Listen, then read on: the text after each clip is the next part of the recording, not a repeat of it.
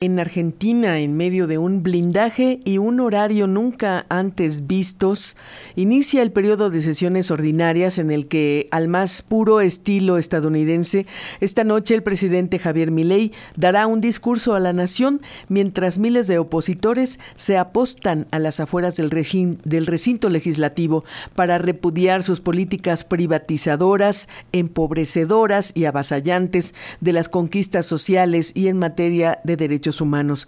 Como telón de fondo, el gobierno ultraderechista busca desviar la atención con una denuncia contra el expresidente Alberto Fernández, basada en una publicación del derechista diario El Clarín, en el que publicó que durante su gobierno Fernández contrató seguros con empresas privadas, fungiendo como intermediario.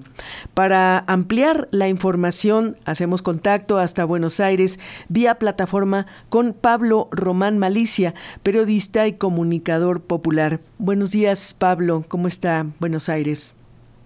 ¿Qué tal? Buenos días y buenos días a toda tu audiencia en México. Para mí es un, un, un honor personal poder conversar con ustedes y mandarle, ante todo, un enorme abrazo al pueblo mexicano que ha sido históricamente siempre tan solidario con el pueblo argentino, sobre todo en las épocas más difíciles de nuestra historia. Así que vaya mi abrazo para ustedes.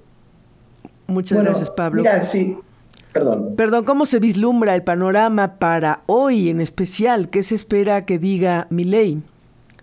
Mira, eh, el panorama eh, se presenta muy angustiante, muy triste eh, para toda la sociedad argentina. Si vos me permitís, yo quisiera intentar para que los oyentes de, de otras latitudes puedan entender un poco qué es lo que se está dirimiendo aquí en Argentina en este momento. Voy a tratar de caracterizar un poco y rápidamente el gobierno de Javier Milei. El gobierno de Javier Milei es un gobierno de ocupación. Es un gobierno de ocupación extranjera.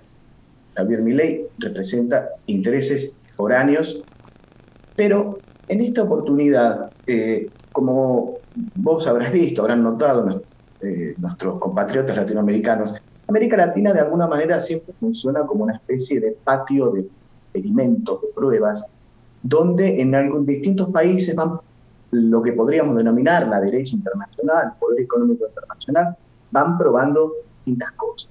En esta oportunidad, Argentina es un campo de experimentos de algo totalmente nuevo, que debe ser una alerta para todos los países del mundo. Especialmente tengan esto en cuenta los países eh, latinoamericanos que están prontos a tener elecciones, de no caer, eh, de no creer estos cantos de sirena que vienen este, de estos partidos pseudo o supuestamente libertarios, porque en realidad quien está detrás, los intereses que están detrás de Javier Milei y del gobierno de Javier Milei no son otros que los intereses de los fondos públicos. Este es la primera vez que hay un gobierno que está puesto o apadrinado directamente por los fondos buitres. Si nosotros vamos un poco a lo que fue esta última elección presidencial, había dentro de las opciones electorales que tenían posibilidad de ganar, estaba el candidato de lo que podríamos denominar el campo nacional y popular, y después había dos candidatos de derecha. Uno era Milei y otro era la eh, actual ministra de Seguridad, Patricia Bull. Quien representa verdaderamente los intereses de lo que podríamos denominar la oligarquía tradicional argentina, el círculo rojo, como lo decimos aquí, las grandes empresas nacionales, los grandes bancos, las grandes fortunas, pero de origen argentino, es, era sin duda Patricia Bullrich. Eh, Javier Milei era un outsider de la política que llegó un, mediático nada más, no tenía ningún, ningún otro mérito que aparecer en los programas de televisión, casualmente como el actual presidente de, Croacia, puede estar agregado, pero eh, llega a la presidencia con el impulso y con el, respaldo de los fondos buitres, principalmente. Ahora, ¿Cuál es la situación este, que se está dando ah, en este momento? El presidente Milei, tal como es un gobierno de ocupación, él no tiene ninguna intención de eh, solucionar lo que podríamos decir los problemas de la Argentina. De hecho, él viene a romper. Él desde adentro, el objetivo de los fondos buitres es destruir todo el andamiaje del Estado, el, al Estado en sí. Esto es, es una guerra declarada de los fondos buitres a los Estados-nación. Porque según mi teoría, ellos ahora dicen, bueno, ¿para qué vamos a necesitar a los, a los políticos, a los estados-nación como si, si nosotros queremos manejar directamente el negocio sin tener más intervención?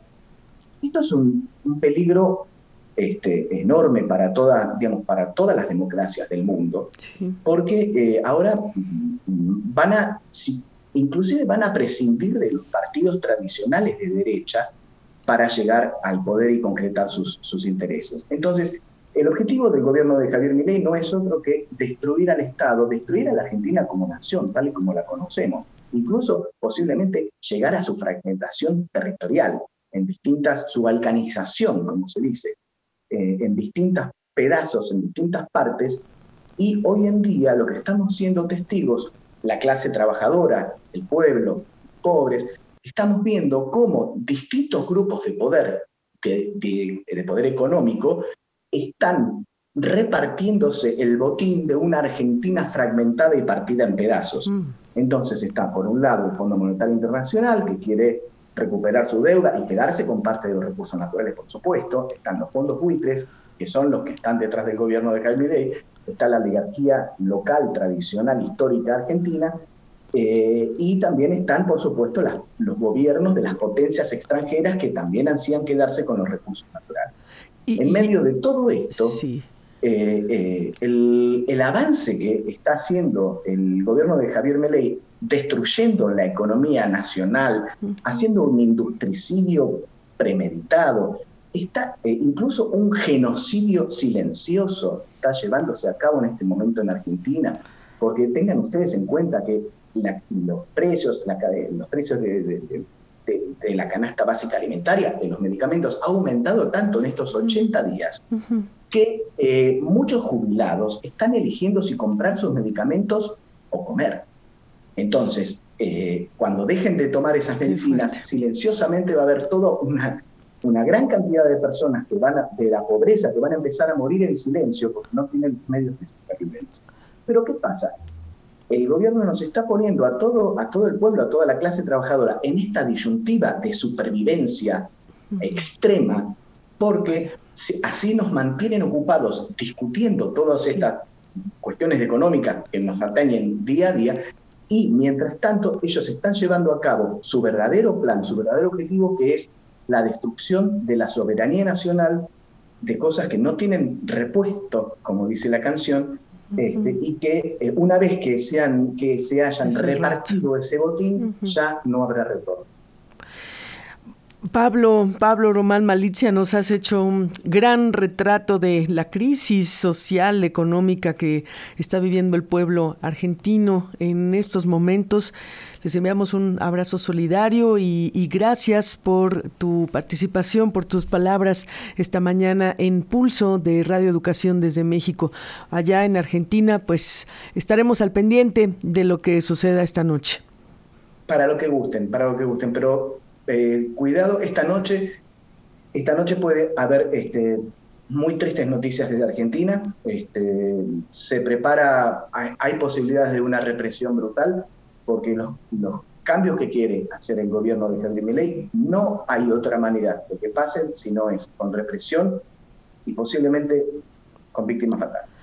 Estaremos al pendiente. Pablo, un abrazo para, para ti y todo el pueblo argentino. Muchas gracias. Igualmente.